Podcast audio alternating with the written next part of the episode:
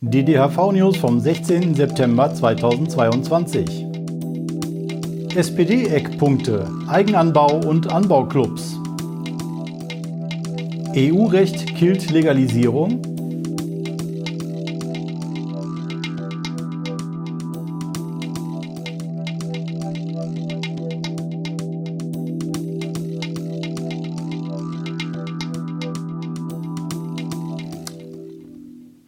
Herzlich willkommen bei der 350. Ausgabe der DHV News. Ich habe noch eine kleine Vorbemerkung. Ich hatte ja letzte Woche als Trostpflaster für euch, weil es keine DHV-News gab, ein Kunstwerk gemalt, ein Bild habe ich euch gemalt. Und das ist so gut angekommen, ja, bombastisches Feedback. Äh, ganz viele Leute wollten das haben, wollten dafür auch was spenden und das ersteigern und so weiter, ja. Vielleicht haben das gar nicht alle so ganz ernst gemeint, deswegen fragen wir euch jetzt nochmal, weil die einzige Möglichkeit eigentlich vernünftig hier so eine Versteigerung zu organisieren wäre ein Livestream. Äh, von daher, was haltet ihr davon? Findet ihr einen Livestream zur Versteigerung meines Kunstwerks lustig bescheuert und wollt ihr das haben? Oder findet ihr das bescheuert bescheuert und sagt, nee, lasst das mal bleiben, ihr habt sie nicht mehr alle? Schreibt euch äh, uns eure Meinung in die Kommentare hier zum Video mit dem Stichwort Versteigerung dabei, bitte, damit wir das vernünftig äh, rausfiltern und sortieren können, äh, wie dann eure Meinung dazu ist. Und wenn ihr alle sagt, ja, äh, oder ganz viele sagen, wir wollen das Kunstwerk unbedingt haben und sind bereit, da eine Spende für zu geben, dann machen wir euch einen Livestream. Ja, gucken wir mal. So, jetzt aber mitten rein in die Geschehnisse der insbesondere vergangenen Woche, eigentlich decken wir hier zwei Wochen ab, weil letzte Woche waren keine News, aber das meiste ist von der vergangenen Woche und es geht los mit EU-Recht. Wir wissen ja schon lange hier, jedenfalls die HV-News-Zuschauer, dass die Legalisierung von Cannabis gegen äh, internationale Drogenverträge verstößt, insbesondere auf UN-Ebene, Vereinte Nationen, und dass es dafür auch Lösungsmöglichkeiten gibt. Aber spätestens seit der Wahl und den Legalize-Plänen der deutschen Regierung haben wir auch auf dem Schirm, dass es Konflikte mit dem EU-Recht geben könnte und dass das vielleicht sogar das größere Problem ist. Und jetzt diese Woche geht auf einmal dieses Thema EU-Recht wild durch die Medien. Und viele konservative Medien haben dann auf einmal so das Ende der Legalisierungsbemühungen an die Wand gemalt. EU-Recht spricht dagegen. Ja, Ampel ist gescheitert mit ihren komischen Plänen da und so. Also was war da los? Das kommt daher, dass der CDU-Abgeordnete Pilsinger den wissenschaftlichen Dienst des Bundestages beauftragt hat, die ganze Geschichte mal zu durchleuchten und zu sagen, ja, was, sagt denn jetzt das EU-Recht zur Cannabis-Legalisierung in einem Mitgliedstaat? Und dieser wissenschaftliche Dienst hat eben auf die bekannten Probleme aufmerksam gemacht, dass es da mehrere Punkte gibt, an denen man äh, da mal wo man mal hingucken muss, wo man sich es anschauen muss. Besonders stehen eben in bestimmten EU-Verträgen auch steht ein Bezug drin zu den UN-Verträgen, wo die sagen, wir halten uns an die UN-Verträge. Sodass also zum Beispiel ein äh, reines Austreten Deutschlands aus den UN-Verträgen vielleicht gar nicht reicht, weil, die, weil wir über die EU-Verträge weiterhin daran gebunden sind. Ja? Ähm, und es ist auch ganz klar äh, nochmal definiert, dass der Umgang Handel, Anbau, Import und so weiter und so fort, Produktion von Drogen, auch Cannabis, unerlaubte Umgang damit verfolgt werden muss und strafrechtlich belangt werden muss, ohne entsprechende Genehmigung. Steht dann jeweils dabei, auch beim Wissenschaftlichen Dienst des Bundestages. Nur hier geht es ja gar nicht um den ähm, Vertrieb ohne Genehmigung, sondern um eine Regulierung des Marktes, also eine, ähm, einen Umgang mit Cannabis mit Genehmigung, mit entsprechender und äh, eben nicht unerlaubt. Ja, also da haben die im Prinzip äh, zwischen den Zeilen die Lösung schon klar gemacht an anderen Stellen nicht. Aber Pilsinger hat ja auch gar nicht nach Lösungen gefragt. Ja? Wie würden jetzt äh, Staaten mit so einem Konflikt umgehen normalerweise? Ne? Das wird jetzt nicht skizziert, war eben auch nicht gefragt. Will auch die, die CDU gar nicht wissen. Ja? Die wollten ja was haben für die Medien. Pilsinger hat sich gefreut, super Ergebnis. Ja, es gibt Probleme mit dem EU-Recht, Pressemitteilung rausgehauen und die ganze deutsche Medienlandschaft nimmt es auf und tut so, als wäre das jetzt zum ersten Mal aufgetaucht. Ja? Äh, in einer Zeitung hieß es auch, das hätte man vorher wissen können, ja, Verstoß gegen EU-Recht, ja, wusste man auch vorher, ja, bloß der komische Redakteur wusste das halt nicht, warum auch immer, nicht vernünftig recherchiert. Ist nichts Neues, das Ganze. Und es gab auch entsprechende Reaktionen äh, recht schnell auf diese ganze Geschichte. Zum Beispiel vom äh, renommierten einschlägigen Professor Prof. Kai Ambos, der sich auch mehrfach zu dem Thema mit Artikeln schon geäußert hat Und der hat jetzt diese, auf diese, reagiert auf diesen äh, wissenschaftlichen Dienst, auf diese Untersuchung zum EU-Recht äh, unter der Überschrift neun Seiten Substanzlosigkeit. Ja, so hat er seinen ähm, Artikel dazu überschrieben und hat, hält also diese genannten Probleme für lösbar. Äh, und da ist er nicht der Einzige, äh, der in die Richtung geht. Er weist aber auch darauf hin, was er für das größere Problem hält, was jetzt da in einem äh, wissenschaftlichen Dienstpapier gar nicht so beleuchtet wurde, dass man die Bevölkerung der Nachbarstaaten schützen muss. Ja, also dass jetzt die Nachbarstaaten kommen könnten und sagen könnten, hier, unsere Bevölkerung, unsere Mitbürger gehen in Deutschland einkaufen, legal Cannabis und bringen eine gefährliche Droge über die Grenze mit zurück. Ja, da, da muss Deutschland irgendwie was sich überlegen, wie man das verhindern kann. Das ist ein bisschen tricky, ja, aber vermutlich auch lösbar. Ähm, ja, muss man sich was einfallen lassen, aber man könnte, eine weitere Variante wäre auch, es letztendlich einfach darauf ankommen lassen, Cannabis legalisieren und schauen, ob sich überhaupt irgendein anderes Land beschwert. Viele wollen ja sowieso selber auch eine Cannabis-Reform durchziehen oder sind scharf drauf, mal zu gucken, was passiert denn dann in Deutschland. Ja, hat das positive oder negative Auswirkungen. Die denken ja alle nach, irgendwie, ob der aktuelle Weg so sinnvoll ist. Insofern, wo kein Kläger, da kein Richter, da wird die EU-Kommission gar nicht aktiv. Aber selbst wenn Vertragsverletzungsverfahren sind an der Tagesordnung. Da hat die EU-Kommission auf ihrer Seite ein schönes ähm, Suchetool, ja, wo man Land eingeben kann und aktuelle Verfahren, nicht aktuelle Verfahren. Wenn man da alle Vertragsverletzungsverfahren gegen Deutschland sich auswerfen lässt, kommt man auf genau 956 Vorgänge. Ja, Vertragsverletzungsverfahren gegen Deutschland wegen allem möglichen Zeugs. Äh, das ist absoluter Alltag und normal wird da nicht so ein Lärm drum gemacht. Ja, da wird dann halt drüber diskutiert, was weiß ich, muss irgendeine kleine Erinnerung her oder so und dann passt das wieder. Viele von diesen Verfahren sind auch ähm, erledigt. Oft wird auch gar kein Verstoß festgestellt. Ja, das, das ist aber irgendwie ganz normales äh, Alltag, ja, dass es solche ähm, Reibereien da gibt. Also könnte man durchaus machen. Es gibt aber auch scheinbar Möglichkeiten, äh, die Legalisierung komplett EU-konform äh, auszugestalten. Davon geht zum Beispiel auch Carmen Wegge aus, dass das geht und äh, die ist sich 100% sicher, dass EU-Recht die Legalisierung nicht ähm, verhindern wird, ja, dass man daran vorbeikommt irgendwie und das geregelt bekommt. Die ist ja selber auch Juristin und offensichtlich kursieren da auch schon diverse Möglichkeiten in den Ministerien. Am schönsten wäre natürlich, wenn man zusammen mit äh, anderen reformbereiten EU-Ländern die EU-Regeln einfach ändern könnte. Ja, auch das ist ja nicht komplett abwegig. Und ähm, wenn man erstmal auf ein Vertragsverletzungsverfahren einkommen lassen würde, ähm, dann hätte man auch die Zeit, eben entsprechende Diskussionen noch ähm, zu starten, die sicherlich auch eine Weile dauern, bis dann irgendwann wirklich ähm, das möglich wird, eben diese, diese EU-Drogenverträge auch mal zu ändern. Vielleicht noch sehr der Hinweis, manche vergleichen das immer mit, der, äh, Maut, mit dem Mautdebakel von Scheuer, habe ich jetzt öfter mal gelesen, ähm, dass da wirklich riesige Milliarden-Defizite ähm, für den deutschen Staat drohen und dass man das so nicht machen kann, weil das viel zu teuer wird.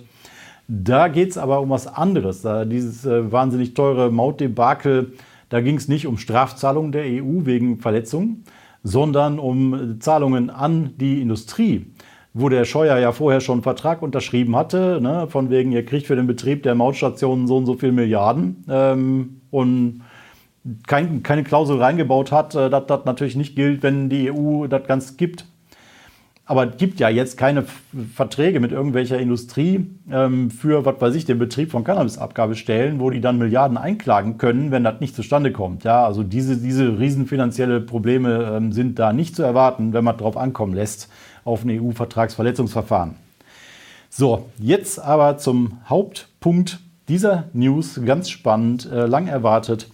Die Eckpunkte der SPD-Fraktion, womit wir schon wieder bei Carmen Wegge wären, ja, die Abgeordnete im Innen- und Rechtsausschuss der SPD, zuständig für Cannabis-Legalisierung, habe ich ja gerade schon mal erwähnt, und zusammen mit Dirk Heidenblut im Gesundheitsausschuss für Drogenpolitik zuständig für die SPD. Die beiden haben zusammen die Eckpunkte der SPD vorgestellt in einem Livestream auf Instagram. Ich verlinke euch das Video in der Videobeschreibung, könnt ihr euch auch nochmal ganz angucken. Ist recht interessant diesmal geworden. Ja, manchmal kommt da nicht viel Neues bei rum, aber diesmal ging es explizit um die lang erwarteten Eckpunkte. Muss man allerdings dazu sagen, nochmal nicht wie angekündigt, war das ein Eckpunktepapier der Fraktion. Das hatte Wegge schon äh, vor Monaten angekündigt, dass sie das vorhaben, äh, vor der Sommerpause fertig zu haben. Sie hatten es auch fertig vor der Sommerpause, aber es ist kein Fraktionspapier, sondern ein äh, Einigungspapier, ein Konsenspapier aller beteiligten Berichterstatter. Also nicht nur die beiden für Drogenpolitik, Berge und Heidenblut, sondern auch in anderen Ausschüssen, die damit zu tun haben. Äh, Verkehr, Landwirtschaft, Justiz, was weiß ich, ne, die da alle mitgeredet haben. Und dieses Papier ist fertig und das wurde vorgestellt. Grundsätzlich war das Ganze auch recht erfreulich. Ähm, aber ich fange erstmal mit dem an, was nicht erfreulich ist, was mich auch richtig genervt hat zum Teil, ja. Äh, und da, das fängt damit an, dass das Papier nicht veröffentlicht wird und auch nicht veröffentlicht werden soll. Das verstehe ich überhaupt nicht. Ja, ich habe das für selbstverständlich gehalten, dass dieses Papier veröffentlicht wird. Und dann kam dann die unsinnige Begründung dafür, dass man das irgendwie geheim hält, dass man damit ja in die äh, Verhandlungen reingehen will, dann irgendwann mit den Koalitionspartnern. Ähm, dann, wenn das, äh, der Gesetzentwurf da ist, vorher fangen die ja gar nicht groß an zu diskutieren da. Auf jeden Fall will man da nicht schon alles auf den Tisch legen, weil dann ja, man will das dann in den Verhandlungen machen mit den anderen Parteien. Halte ich für völligen Blödsinn. Ja, das wäre ungefähr so, als würde man, würden Parteien ihre Wahlprogramme nicht veröffentlichen, weil sie ja damit dann möglicherweise in Koalitionsverhandlungen gehen nach einer Bundestagswahl oder so. Ja, völliger Humbug. Ähm, zumal die ja dann, wenn die zusammensitzen mit den anderen, ja sowieso ihre Forderungen auf den Tisch legen müssen, damit man überhaupt was zum Verhandeln hat. Ja. Also das bleibt ja dann nicht geheim. Da kann man auch gleich vorher sagen, was man will. Äh, also als Partei, ja, wo das vielleicht auch ganz gut ist, wenn man weiß, was die wollen. Ähm, ich weiß nicht, ob die da auf den Überraschungseffekt setzen. Ja, die Koalitionspartner sitzen da, warten irgendwie auf die Verhandlungen und dann auf einmal, bam, legen die irgendwelche noch geheimen äh, Forderungen auf den Tisch und die sind so überrannt und äh, überrascht, dass sie sagen, oh ja, dann machen wir mit. Ja, sind wir ja ganz überrascht. Also Blödsinn einfach das ganze Argument. Da muss was anderes dahinter stecken, wieso die dieses Papier nicht veröffentlichen wollen. Vielleicht haben sie Angst vor Widerständen aus der eigenen Fraktion. Kann mir aber auch nicht so recht vorstellen. Da ist wahrscheinlich dieses Papier schon irgendwie rum und kursiert. Vielleicht haben sie Angst vor den Reaktionen vom Readmob, ja, weil wir sicher Punkte finden werden, die uns nicht passen an dem Papier. Vieles davon nenne ich hier ja auch noch. Ähm, Vielleicht ist das der Grund, ja. Ansonsten, also ich verstehe das nicht, ja. Das ist, äh, passt zur SPD, ja. Die, vielleicht liegt es auch daran, dass die ihrem Image nicht schaden wollen. Man weiß nie, woran man ist mit der SPD, was die wollen, ja. Das ist halt, äh, das gehört halt dazu irgendwie. Das ist der Markenkern der SPD. Man weiß nicht, was die wollen. Äh, und da will man jetzt nicht durch zu viel Transparenz und Veröffentlichung von so einem Positionspapier da irgendwie dran rütteln an diesem Image, ja. Man könnte ja zu viel Vorstellung davon haben, was der Laden da will. Naja, wie auch immer, auf jeden Fall, die wollen das nicht veröffentlichen, was sie jetzt genau wollen und haben eben im Livestream äh, ein paar Punkte sich rausgegriffen, durchaus auch wichtige Punkte, auch gute Punkte, ja. Ähm, also ich würde wahrscheinlich das Papier eher feiern, wenn ich es sehen würde, keine Ahnung, aber machen sie halt nicht, ja. Also wir wissen jetzt auch nicht, ob die in dem Livestream 20 Prozent ihrer Forderungen auf den Tisch gelegt haben oder 80 Prozent und wie viel da an Bomben noch schlummert in diesem Papier, ja. Das ist, äh, vielleicht kann auch keiner schreiben da und das ist einfach nur eine total grammatikalisch kaputte Ansammlung von Stichworten oder was. Ja, keine Ahnung, was die da machen. Also, was steht denn jetzt drin? Was haben die denn jetzt vorgetragen? Ja, kommen wir mal zum Inhalt und dem, was mir nicht gefällt. Einerseits nochmal, es gibt keine vorgezogene Entkriminalisierung. Das haben wir ja schon tausendmal gehört. Das ist jetzt auch nichts Neues. Äh, war eh klar. Alle Fraktionen dagegen, wurde auch nochmal gesagt. Ne, die haben sich alle darauf festgelegt und geeinigt und halten sich alle dran. Es wird kein Gesetz geben, was entkriminalisiert, bevor der große Wurf mit der Legalisierung durch ist. Und da müssen wir uns auch irgendwann mal eingestehen, ungefähr jetzt, ja, dass wir diese Schlacht verloren haben. Wir haben das ganze erste Halbjahr getrommelt und gekämpft dafür, dass schnell entkriminalisiert wird. Machen sie nicht. Ja, das heißt nicht, dass wir das nicht kritisieren dürfen und sollen. Ja, nach wie vor ist das ein Fehler meiner Meinung nach und ich finde auch die Begründung nach wie vor nicht überzeugend. Jetzt von Herrn Heidenblut nochmal vorgetragen, dass das ein zweites paralleles Verfahren wäre und die genau die gleichen Kräfte binden würde, genauso aufwendig wäre wie dieser Prozess zur Legalisierung. Und das ist einfach kompletter Humbug. Ja? Das ist viel aufwendiger, dieses ganze Legalize-Gesetz. Deswegen dauert das ja auch verständlicherweise so lange, weil jede Menge Details geklärt werden müssen. Ihr habt das ja mitgekriegt, auch mit unserer Konferenz, ja, was für 1000, 150.000 Details da irgendwie geklärt werden müssen. Die Bundesregierung hat zehn Leute eingestellt, um diesen ganzen Prozess der Legalisierung irgendwie auf die Reihe zu kriegen. Fünf ganztägige Hearings durchgezogen. Nie dagewesene Expertenanhörungsmarathon irgendwie für dieses Legalize-Gesetz. Das braucht man alles nicht für einen Satz irgendwie Entkriminalisierung. Ähm, besonders wenn man jetzt den, den, Eigenanbau nicht mit reinnimmt, einfach nur sagt, 30 Gramm zum Eigenverbrauch kommen, ist komplett legal. Das können die in fünf Minuten fertig schreiben und äh, in höchstens sechs Monaten durchbringen, ohne Ministerium. Das kann der Bundestag alleine machen, diesen einen Satz da reinschreiben und abstimmen und beschließen. Die brauchen das Ministerium gar nicht belästigen. Die können weiter an, an den komplizierten Details rumfrickeln. Ja, und in, in einem halben Jahr wäre das erledigt mit der Verfolgerei mit ein paar Gramm. Wollen sie nicht machen, ja, mit einem dummen Argument meiner Meinung nach. Aber okay, so ist es halt. Was mir auch nicht gefällt, äh, die SPD-Berichterstatter wollen keinen Onlinehandel. Ähm, sind irgendwie der Meinung, dass man das nicht vernünftig kontrollieren kann. Was ist mit Onlinehandel? Ich denke, da sind wir klar. Onlinehandel wird es mit uns nicht geben. Das ist äh, eine klare Sache, die wir durchaus ausschließen. Wir halten den Onlinehandel A nicht für nötig und B auch nicht für so kontrollierbar, so im Schutzsystem einbindbar äh, und so vor allen Dingen auch im Beratungssystem einbindbar, wie das mit den Geschäften letzten Endes funktioniert. Und auch da komisches Argument, man bräuchte den Onlinehandel ja auch nicht für den ländlichen Raum, um da, wenn da keine Shops sind, irgendwie die Nachfrage zu decken. Ähm, weil man das ja mit Apotheken machen könnte. Ja, da sind wieder die blöden Apotheken, ja, die ich finde kein Mensch braucht in dem Zusammenhang. Ja, umgekehrt wird ein Schuh draus. Ja, wir brauchen keine Apotheken für den ländlichen Raum, können wir mit Onlinehandel regeln. Ja, natürlich eben so, dass wirklich Jugendschutz durchgesetzt wird. Das ist aber möglich. Das sehen ja auch die Kollegen vom Gesundheitsausschuss gerade in Kanada, die da gerade rumtingeln und sich angucken, wie das läuft mit dem Onlinehandel. Die machen das halt ähm, ohne irgendwelche großen Probleme. Aber nee, hier in Deutschland geht das nicht. Hier müssen das Apotheken machen. Und das komische Argument daran ist dann auch, dass die sich auch nach SPD-Aussagen um Lizenz bemühen müssen als Fachgeschäft äh, und einen eigenen Raum schaffen müssen. Also da haben sie auch unser Argument aufgenommen, ja, Kinder und Jugendliche sollten nicht rein dürfen in diese Geschäfte, wo Cannabis verkauft wird. Ne? Das ist der beste Jugendschutz, die kommen ja gar nicht da rein. Und das muss auch bei Apotheken gewährleistet sein. Das heißt, sie brauchen einen abgegrenzten Raum, ja, wo, wo eben Alterskontrolle stattfindet, wo nur Erwachsene rein dürfen. Also ein Geschäft im Geschäft sozusagen. Und ähm, wenn sich das lohnt, im dünn besiedelten Bereich, eine Apotheke irgendwo auf dem Land, in einem Dorf oder was, ja, wenn sich das da lohnt, so einen extra Raum zu machen, dann lohnt sich das auch für irgendjemand anders, da ein kleines Cannabis-Fachgeschäft aufzumachen. Da muss ja keine riesen Fläche haben. Ja. Da reicht ja ein kleiner Raum im Prinzip für.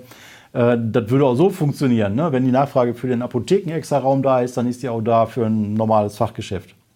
Davon abgesehen findet ja der, der ganze Handel längst im Internet statt. Ja, die Leute bestellen auf Telegram irgendwie ihr Zeug, auch Gras. Ja, dann kommt das Grastaxi, dann ist das da, Lieferung, wunderbar, rucki zucki.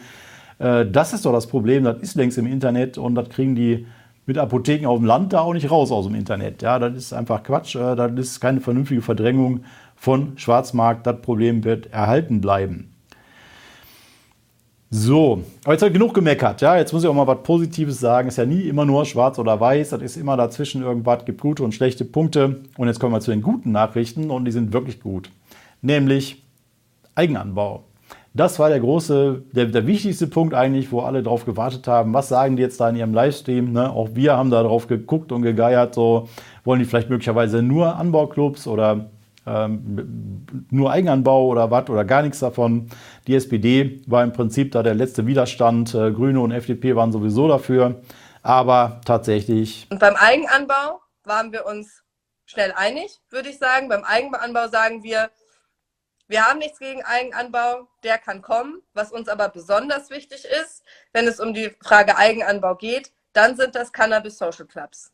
Hosiana, auch die SPD-Fraktion spricht sich für Eigenanbau aus. Ähm, wobei Herr Weidenblut schon auch klar gemacht hat, ähm, dass er priorisiert die Clubs. Ja, die sind besser kontrollierbar und so. Da kann man mal einen Prüfer hinschicken und dass da alles mit rechten Dingen zugeht und die Qualität passt, ja, keine Pestizide drin sind und so weiter. Äh, und dass deswegen für den Eigenanbau wahrscheinlich auch eher restriktivere Regeln gelten werden genau oder nicht gesagt, was für restriktive Regeln, ob das jetzt Quadratmeterzahl irgendwie begrenzt sein würde oder Pflanzenzahl oder was. Irgendwas in der Art hat er angedeutet. Leider kann man das Papier ja nicht lesen und gucken, was die da hingeschrieben haben dazu, aber naja, auf jeden Fall wollen sie beides grundsätzlich haben und das ist eine sehr gute Nachricht. Das erhöht die Wahrscheinlichkeit enorm, dass der Eigenanbau tatsächlich kommt und mitgedacht wird. Jedenfalls im Bundestag steht die Ampel auf grün für den Eigenanbau und auch für Anbauclubs. Ähm, das ist da kein Problem jetzt mehr, das müsste da durchgehen. Nur die Regierung könnte natürlich jetzt nochmal dagegen schießen. Also Blinert, der in diese Berichterstatterdiskussion möglicherweise gar nicht eingebunden war, ja, was irgendwie komisch wäre, aber der ist in dem Zusammenhang nicht genannt worden. Ähm, oder Lauterbach und so, dass die jetzt gegen Anbau Eigenanbau sind. Das könnte noch passieren. Aber selbst dann kann der Bundestag das gerade rücken mit der mm, klaren Aussage jetzt mit aller drei Ampelparteien, wir wollen Eigenanbau. Und dann können sie das eben auch machen, egal was jetzt die da oben ansonsten in der Regierung sagen. Dafür einen dicken Daumen hoch. Das ist eine hervorragende Angelegenheit. Ein Großkino, Riesenfortschritt. Keine THC-Grenzwerte. Und haben uns gefragt, woher kommt das eigentlich, dass alle davon ausgehen, es gibt einen THC-Obergrenzwert. Ich, ich verstehe das eigentlich gar nicht. Du wusstest es auch nicht, Dirk, ne? Auch wichtig, ja, habe ich auch bei der SPD jetzt nicht unbedingt mit gerechnet. Die sagen jetzt nicht, wie manche gefordert haben, 15% Deckelung THC-Werte oder so oder auch 20 oder so, wo dann irgendwie ein Riesenanteil der aktuellen Konsumenten gar nicht ähm, ja, angesprochen wird, weil die stärkere äh, Ware konsumieren, besonders im Haschbereich natürlich, das jetzt deutlich äh, höher teilweise ist als 20 Prozent auch. Und die will man ja auch mitnehmen in die legalen äh, Shops und die nicht auf dem Schwarzmarkt belassen. Nur eine anständige Deklaration will man haben, wo wirklich klar eben auf Verpackung draufsteht, wie stark ist eben das Zeug, was ich da kaufe. Genau der richtige Ansatz. Unser Ansatz äh, genau genommen. Ähnlich bei den Edibles, auch da äh, wird kein Verbot gefordert. Äh, auch essbare Cannabisprodukte sollen grundsätzlich legal sein. Aber es soll kindersichere Verpackungen geben, weil natürlich man schon schnell eine Überdosierung haben kann. Ne? Da muss man auch entsprechend aufklären, wie viel soll ich denn jetzt nehmen, in welchen Abständen und so weiter. Und vor allen Dingen sollten eben keine Kinder da dran kommen und am Ende irgendwie in der Notaufnahme landen. Stirbt ja keiner an Cannabis zum Glück, aber man kann schon glauben, dass man stirbt, immerhin. Ja, insofern schick ist das dann nicht. Kindersichere Verpackung steht in den DHV-Eckpunkten auch drin. Wunderbar, check. Konsum vor Ort soll erlaubt sein. Auch das eine wichtige Forderung von uns, dass man überhaupt irgendwo gemeinsam konsumieren darf. Äh, in, ja, was weiß ich, Kneipenähnlicher oder Coffeeshop-ähnlicher Umgebung. Ähm, also das darf ein Fachgeschäft auch hinzaubern sozusagen, ja, für einen gemütlichen Aufenthalt. Auch großes Daumen hoch an der Stelle. Einschränkungen wurden allerdings auch ein paar angesagt. Unter anderem soll Alkohol und Cannabis nicht gleichzeitig ausgeschenkt werden dürfen. Ja, also in Cannabis-Fachgeschäften mit Konsummöglichkeit vor Ort, also so eine Art Coffeeshop eben, darf kein Alkohol ausgeschenkt werden. Damit kann man leben, denke ich.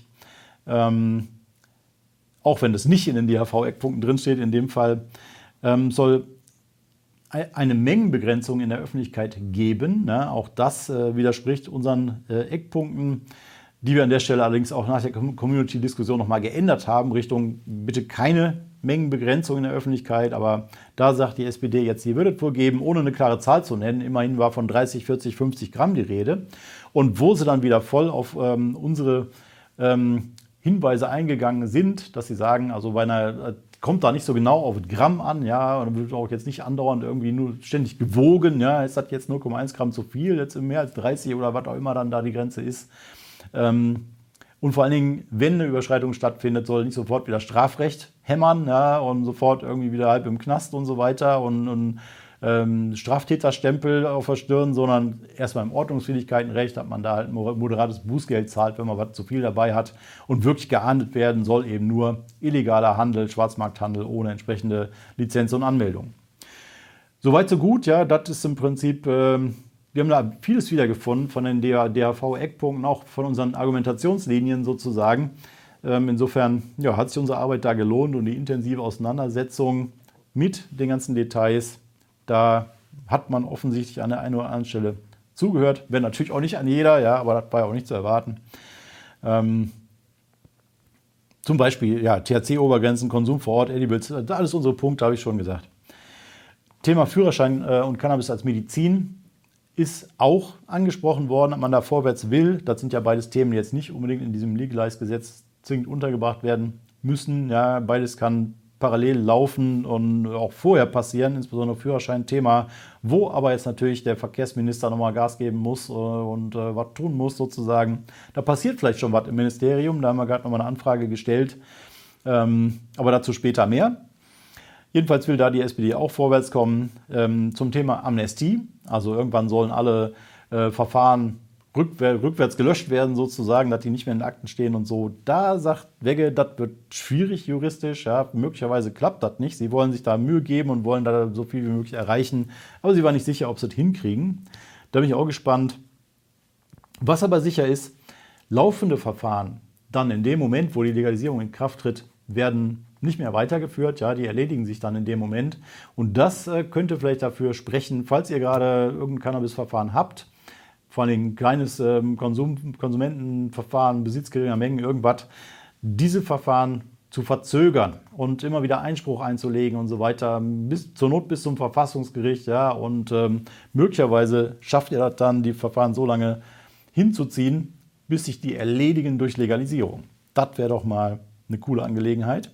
Der Zeitplan dafür soll jedenfalls weiterhin stehen, nämlich Eckpunkte der Bundesregierung im Oktober, also noch kein Gesetzesentwurf, der soll dann Ende des Jahres kommen. Also Blinert liefert im Prinzip die politischen Rahmenbedingungen und dann müssen die Rechtsabteilungen da irgendwie loslegen, das Ganze in Paragraphen übersetzen. Soll bis Ende des Jahres soweit sein. Dann nächstes Jahr diskutiert dann der Bundestag über diese ganzen über, ja, über den Gesetzentwurf und äh, die ganzen Details gibt es bestimmt nochmal eine Anhörung dazu und so. Aber bis zur Sommerpause 2023, vor der Sommerpause, sagen die beiden, soll das Ganze durch sein, soll abgestimmt worden sein im Bundestag und der Bundestag fertig damit sozusagen. Und mir scheint das soweit auch realistisch. Bisher äh, spricht nichts dagegen, dass dieser Zeitplan eingehalten werden kann. Und es wird auch gesagt, wenn dann irgendwann das Gesetz in Kraft tritt, dann soll sofort die Entkriminalisierung in Kraft treten. Logischerweise, ja, wenn das gilt das Gesetz, ja, dann wird halt niemand mehr bestraft für Besitz gewisser Mengen und so weiter und Eigenanbau. Nur eben der Verkauf in Shops und wegen der Lizenzvergabe und der ganzen Vorbereitungen, die dann noch nötig sind, das wird sich dann noch ein bisschen verzögern, dauert dann noch ein Jahr oder was oder mindestens ein halbes, bis da irgendwas im Shop gekauft werden kann. Aber ab dem Moment, wo das Gesetz in Kraft tritt, ist Entkriminalisierung angesagt. Genauso habe ich das hier in der DHV-News auch immer wieder gesagt, dass das der Plan ist. Ja.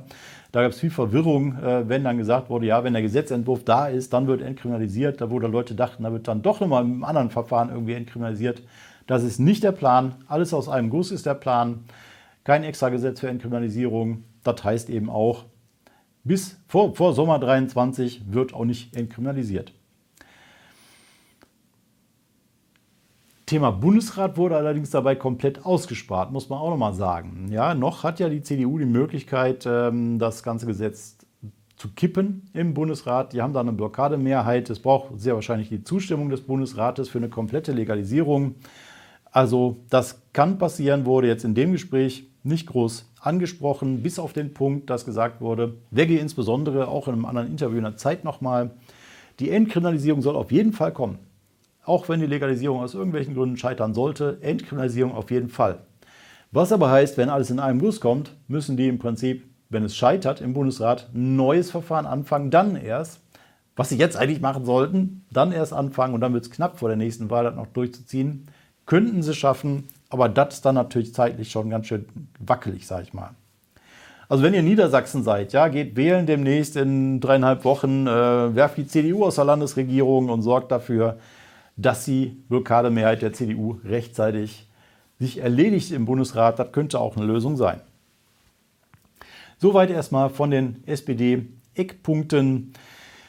Und noch ein paar andere Nachrichten habe ich auch noch für euch. Ähm, es gab eine Umfrage vom Institut Ipsos, von dem ich noch nie was gehört habe, übrigens, ja, eine Online-Umfrage. Und bei Online-Umfragen muss man immer so ein bisschen gucken, so hm, darf man ein bisschen skeptisch sein, ob das wirklich so genau trifft, die tatsächliche Meinungsrealität in der Bevölkerung. Ein bisschen zuverlässiger scheinen mir immer noch welche Umfragen zu sein, die zumindest anteilsmäßig auch zufällige Telefonumfragen dabei haben.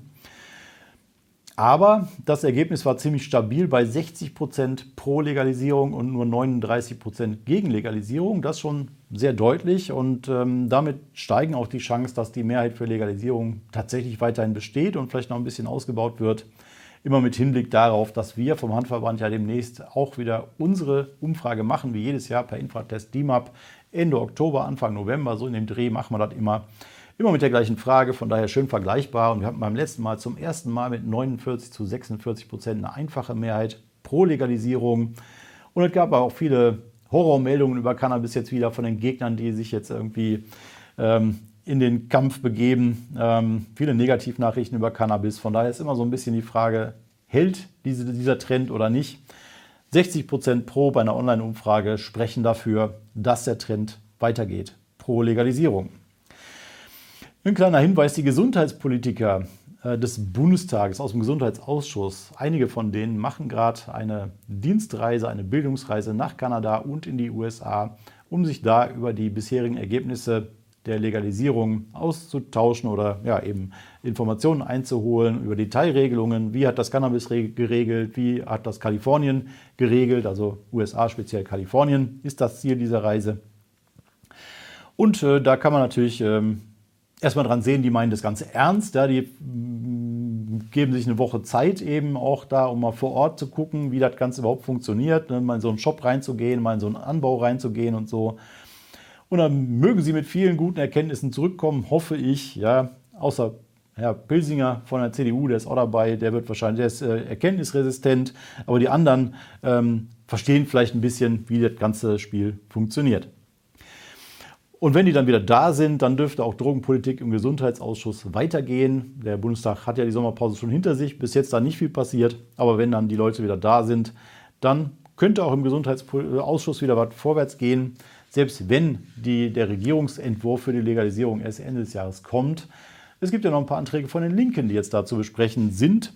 Ähm, zum Beispiel auch im Verkehrsausschuss, die Führerscheinfrage. Auch da sollte dann demnächst mal was vorwärts gehen.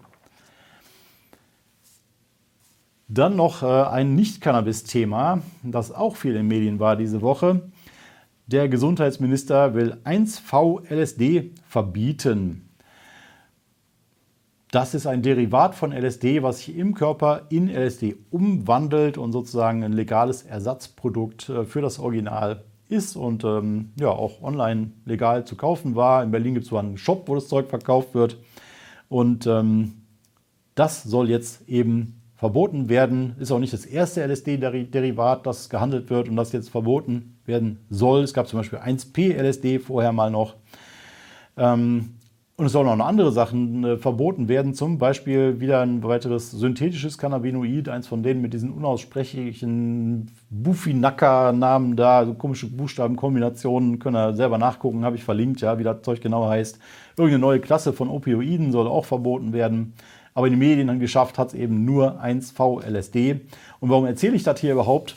Wegen Paradigmenwechsel. Ja, Blinert läuft ja die ganze Zeit durch die Gegend und sagt, ja, wir machen jetzt einen drogenpolitischen Paradigmenwechsel, wir wollen jetzt alles ganz anders machen als vorher, weg von diesem ganzen Strafezeug und von, von Prohibitionen. Ne? Prohibition ist problematisch. Aber an solchen Dingen sieht man eben, dass das noch nicht so arg weit gediehen ist mit dem Paradigmenwechsel. Ja, der bezieht sich eigentlich nur auf Cannabis erstmal. Bei dem anderen Kram geht der ganze Katz, Katz und Maus-Spiel geht da einfach weiter. Ähm, man setzt auf Prohibition, man verbietet die Substanzen, die so aufkommen, eine nach der anderen. Muss man allerdings auch dazu sagen, es soll hier über ein Verbot nach dem NPSG gehen, also neue psychoaktive Substanzengesetz, nicht Betäubungsmittelgesetz. Und das NPSG war an sich schon ein Paradigmenwechsel, als es eingeführt worden ist. Ähm, lange vor Ampelzeiten. Einerseits im negativen Sinne, weil damit gleich ganze Stoffgruppen verboten werden und nicht nur einzelne Substanzen wie im Betäubungsmittelgesetz, aber auch positiv in dem Sinne, dass nur der Handel ähm, verfolgt und bestraft und sanktioniert wird über das äh, neue psychoaktive Substanzengesetz, aber nicht die Konsumenten, die mit entsprechenden Stoffen erwischt werden. Die geraten nicht ähm, in den Fokus der Strafverfolgung mit solchen Substanzen, die nach dem NPSG verboten sind. Das ist natürlich schon irgendwie ein kleiner Paradigmenwechsel, mit dem die Ampelregierung aber eigentlich nichts zu tun hat. Gucken wir nochmal nach Bayern. Ähm, viele Minister von CDU und CSU gehen ja ständig äh, in die Bütsch gegen die Legalisierung, sprechen sich dagegen aus und so weiter. Ist so ein Hobbythema von denen. Äh, allen voran der bayerische Gesundheitsminister Alko Holicek. Und ähm, der hat jetzt verkündet, dass Bayern 1,6 Millionen Euro investieren will in Cannabisprävention an Schulen. Ähm, insbesondere geht es da um die Warnung vor den Gefahren. Das dürfte dabei im Vordergrund stehen. Nur ist ja gegen Prä Prävention an sich nichts zu sagen, wenn sie gut gemacht ist. Aber ob jetzt Alkoholcheck jetzt ausgerechnet eine glaubwürdige Kampagne da auf die Beine stellen wird, das äh, ist sicherlich mehr als fraglich. Die Summe von 1,6 Millionen ist jedenfalls nicht schlecht, wenn man dran denkt, dass unsere Ex Daniela Ludwig, ehemalige Drogenbeauftragte des Bundes, für ihre Anti-Cannabis-Kampagne nur 100.000 Euro Spielgeld gekriegt hat. Ja, und dann diese Macht, Macht dich schlau-Kampagne damit gemacht hat. Also ein winziger Betrag eigentlich, den Frau Ludwig da zur Verfügung hatte. Ähm, was auch gut war, ja, die Kampagne war unterirdische Geldverschwendung. Aber Bayern zieht das jetzt hoch auf 1,6 Millionen, ja, ganz anderer Schnack. Und ähm, ja, zu befürchten ist natürlich, dass da genauso ein Murks bei rauskommt. Dann noch eine Meldung aus der Schweiz. Da sollte eigentlich jetzt in Basel der Verkauf von Cannabis in Apotheken losgehen im Rahmen dieses ähm, Modellversuchs, kommunales Modellprojekt zur Cannabisabgabe. Die hatten ihre Probanden beisammen, die haben die Ware gehabt vom Lieferanten und so weiter und haben jetzt aber bei einer Qualitätsprüfung leider festgestellt, dass die Pestizidwerte ganz knapp überschritten waren, die da irgendwie angesetzt waren. Und äh, deswegen wird das Projekt jetzt kurzfristig verschoben. Es geht also nicht los da mit der Cannabisabgabe. Ähm, das ist irgendwie folgerichtig, weil im Bundesgesetz für diese Modellprojekte ausdrücklich auch von Biogras die Rede war. Ja, da sollte nicht irgendein Marihuana verkauft werden, sondern schön irgendwie sauber und rein und biologisch angebaut und so. Eigentlich eine gute Sache. Ähm, und jetzt stehen da weitere Tests an, ja, wie das überhaupt sein kann, dass da Pestizide drin sind. Ähm, und ob wirklich die Werte überschritten wird, ja, wird jetzt nochmal gegengetestet. Völlig auf Null kann man auch zumindest Outdoor gar nicht anbauen. Es gibt da Bilder in der Zeitung, die habe ich gesehen, die haben erstmal Outdoor im Prinzip die Pflanzen gesetzt, vielleicht nachher noch einen Folientunnel drüber gesetzt oder so, weiß nicht genau. Aber aus der Umgebungsluft ne, ist immer auch ein bisschen Pestizid dabei. Vielleicht liegt es einfach daran. Ähm, muss man halt jetzt erstmal nachgucken. Ähm, Im besten Fall verzögert sich die Sache jetzt nur ein paar Wochen, im schlimmsten Fall aber auch Monate und muss neu produziert werden und so weiter. Grundsätzlich ist aber natürlich gut, wenn sowas auffällt, und das ist ja einer der wichtigsten Gründe, warum überhaupt legalisiert werden soll, damit die Konsumenten sich weniger Pestizide reinziehen. Und damit komme ich zu den Terminen, alles Ortsgruppentermine. In Halle gibt es einen beim, beim, zum Tag der Patientensicherheit mit dem Motto Legalisierung, Eigenanbau straffrei machen, ähm, eine Mahnwache am Samstag, 17. September. In Regensburg trifft sich unsere Ortsgruppe auch Samstag, 17. Dezember. In Darmstadt Sonntag, 18. Dezember. Heidelberg macht den offenen Hanftisch äh, der, vom Handverband Rhein-Neckar Dienstag, 20. September. Am selben Tag macht Hamburg den Online-Klön-Schnack und Oldenburg ein Live-Treffen Mittwoch, 21. September. Karlsruhe am nächsten Tag Online-Treffen wiederum, Donnerstag, 22. September. Oldenburg ebenfalls Online-Treffen, Sonntag, 25. September. Und dann sind wir nochmal in Hamburg, diesmal nicht online, sondern ein echtes Treffen der Ortsgruppe. Donnerstag, 29. September. Und das war's. Wahrscheinlich habe ich jetzt eine relativ lange Ausgabe abgeliefert. Äh, danke an die, die bis hierhin noch dran geblieben seid. Ähm, dann könnt ihr auch bestimmt mal eben dieses Video liken, sonst werdet ihr jetzt nicht mehr dran. Und äh, wer es noch nicht gemacht hat, diesen Kanal abonnieren und die Glocke streicheln, damit ihr immer schön äh, benachrichtigt werdet, wenn hier ein neues Video hochgeladen wird. Zum Beispiel die Versteigerung von Kunstwerken hier stattfindet oder so. Ich wünsche euch noch einen schönen Tag und einen geruhsamen Abend.